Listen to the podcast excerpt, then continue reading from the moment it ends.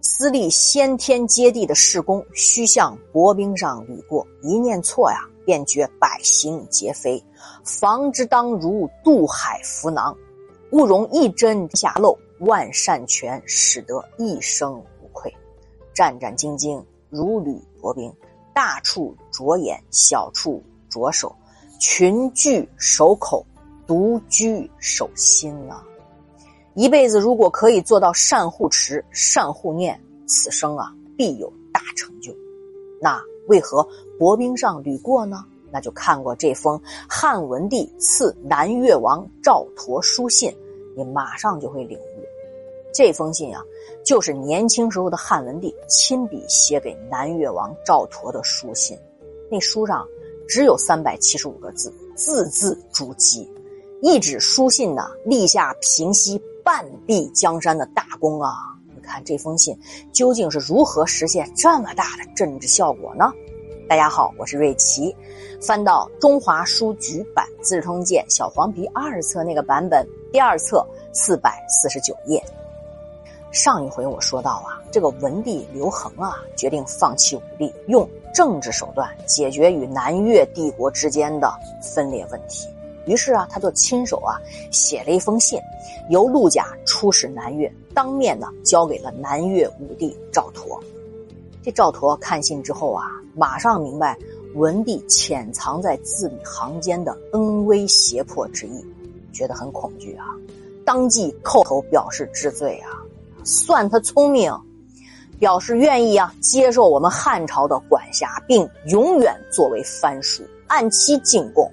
随后呢，更是昭告全国：我了解啊，两雄不并立，两贤不并存。汉朝皇帝刘恒是一位贤明的天子啊！从现在开始，我不再自称皇帝，撤销一切皇帝的礼仪。随即，赵佗就为刘恒啊，就写了一封回信。信上是这么说的：“蛮夷酋长老夫臣赵佗，冒着被处死的危险叩头啊！我再叩个头。我呀是原来秦朝南海郡的一个小官儿，蒙高皇帝赐给印信，封我为南越王。后来啊，孝惠皇帝继位了，在道义上啊不忍舍弃，又赏赐给我礼物，十分贵重啊。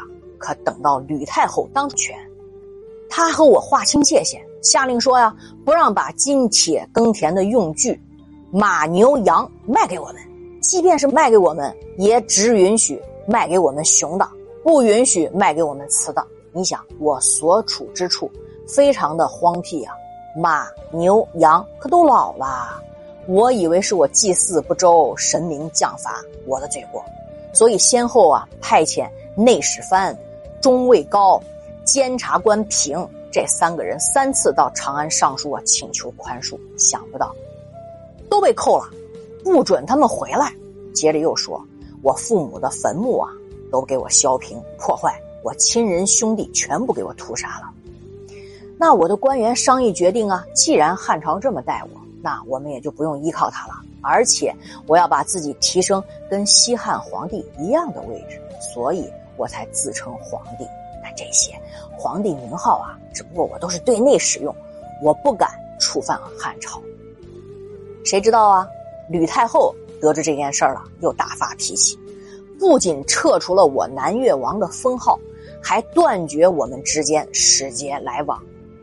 那我疑心这是不是长沙王吴臣从中挑拨啊？所以我才出兵骚扰他的边疆。我呀，在南越都四十九年了，我都做爷爷了，我现在是。子孙满堂，然而啊，仍然每日凌晨啊，我都起来了，深夜才睡。我是卧不能安枕，食不知滋味，眼不见美色，耳不听欢愉的音乐呀。这一切都是因为我不能对您进行侍奉啊！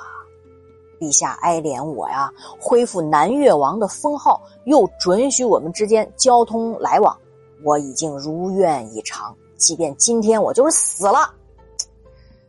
我都情愿，而且如今的我已经除取帝号了，不敢再自称为帝了。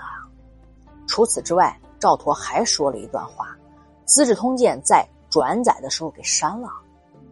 他这么说的：“南方卑湿，蛮夷中西有西欧，其众半雷，南面称王，东有闽越，其众数千人，亦称王。西北有长沙，其半蛮夷，亦称王。老夫故敢妄窃帝号，聊以自御。老夫身定百亿之地，东西南北数千万里，待甲百万有余。然北面而陈是汉，何也？不敢背先人之故啊！看这段话写的，赵佗呀，他强调啊，我不敢背叛先人，愿意北向称臣。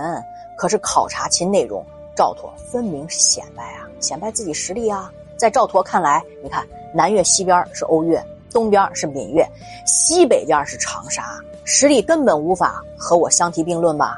连这些国家的统治者都称王了，那我自己的称号？就比他们高一截称个帝，何尝不行嘞？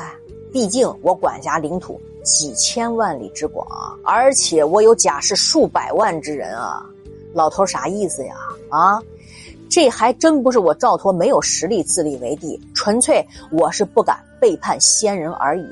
这个先人两层意思：第一个是赵佗的先人，就是赵佗祖先都是汉人嘛，居住在真定；第二呢是文帝的先人。那就是高祖嘛，人家与赵佗达成的封王自治通史之约呀，所以赵佗希望文帝啊，既能善待赵佗的先人，哎，照顾赵佗祖先的坟墓和还有活着的亲人兄弟，还又能尊封文帝的先人，既延续并守信高祖刘邦制定的南越政策。